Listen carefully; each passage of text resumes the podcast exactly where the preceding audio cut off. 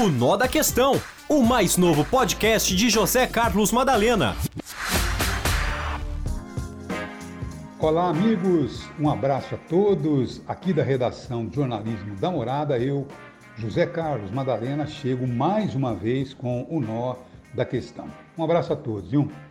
Bem, o nó da questão está no fato de que o governador Tarcísio de Freitas, governador do estado de São Paulo, parece que ele está aí é, fazendo quase que uma, ou dando quase que uma trombada com o ex-presidente da República, que foi o seu mais é, intenso cabo eleitoral durante as eleições suas aqui no estado de São Paulo, quer dizer, a sua eleição para governador. E, na verdade, agora parece que o Tarcísio começa a romper alguns pragmatismos, algumas situações que o Bolsonaro acabava mantendo seu governo. Por exemplo, o Tarcísio de Freitas, ele anunciou a liberação de uma verba de 700 e poucos mil reais para o movimento LGBT, tanto para o litoral quanto para o interior.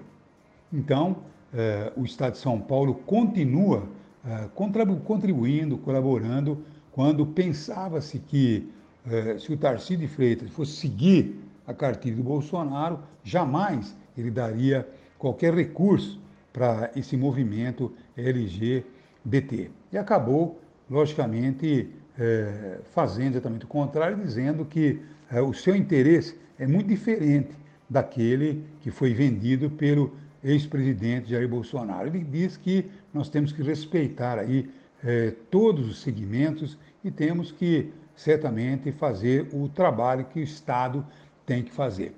E também, eh, se por esse lado o Tarcísio de Freitas ele demonstra essa abertura, pelo outro ele mostra-se indeciso com a questão de câmeras em fardas de policiais.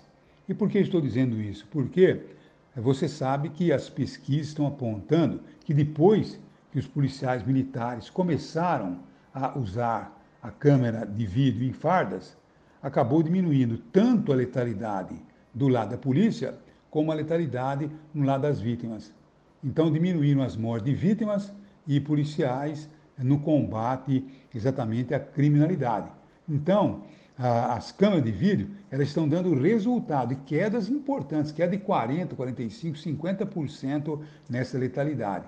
E o Tarcísio de Freitas disse que ia estudar se ia continuar aumentando eh, o número de câmeras eh, em policiais em ação, tanto na capital, como também levar esse mesmo modelo para o interior. E está lá indeciso e até agora não eh, definiu a sua indecisão.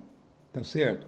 E ainda temos aí hoje o depoimento do coronel Cid, Mauro Cid, aquele que foi ajudante de ordem do Bolsonaro. O Bolsonaro, no seu depoimento ontem à Polícia Federal, acabou eh, dizendo que ele não tem absolutamente nada com isso, ah, com as falsificações daquela carteira de vacinação. Tá bom? Agora, vamos ver o que, que o Cid vai dizer Será que o Cid vai assumir a culpa? Agora, se assumir a culpa, é uma culpa muito delicada, é uma culpa que vai, logicamente, é, ferir frontalmente as Forças Armadas brasileiras. Tá bom? Corre o risco aí até mesmo de uma expulsão, né? Porque um militar como ele, coronel, é, major, tal, é, numa situação é, como essa, é uma situação muito delicada. Pode ser até expulso do, do, da, das Forças Armadas.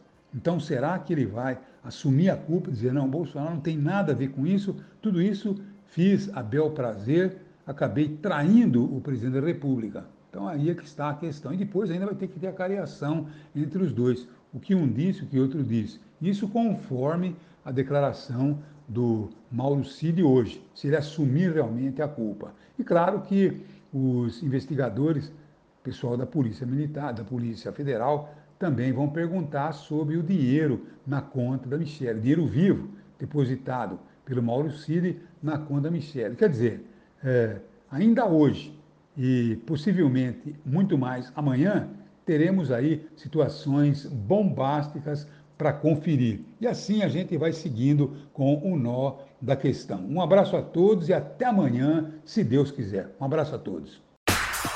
O Nó da Questão, o mais novo podcast de José Carlos Madalena.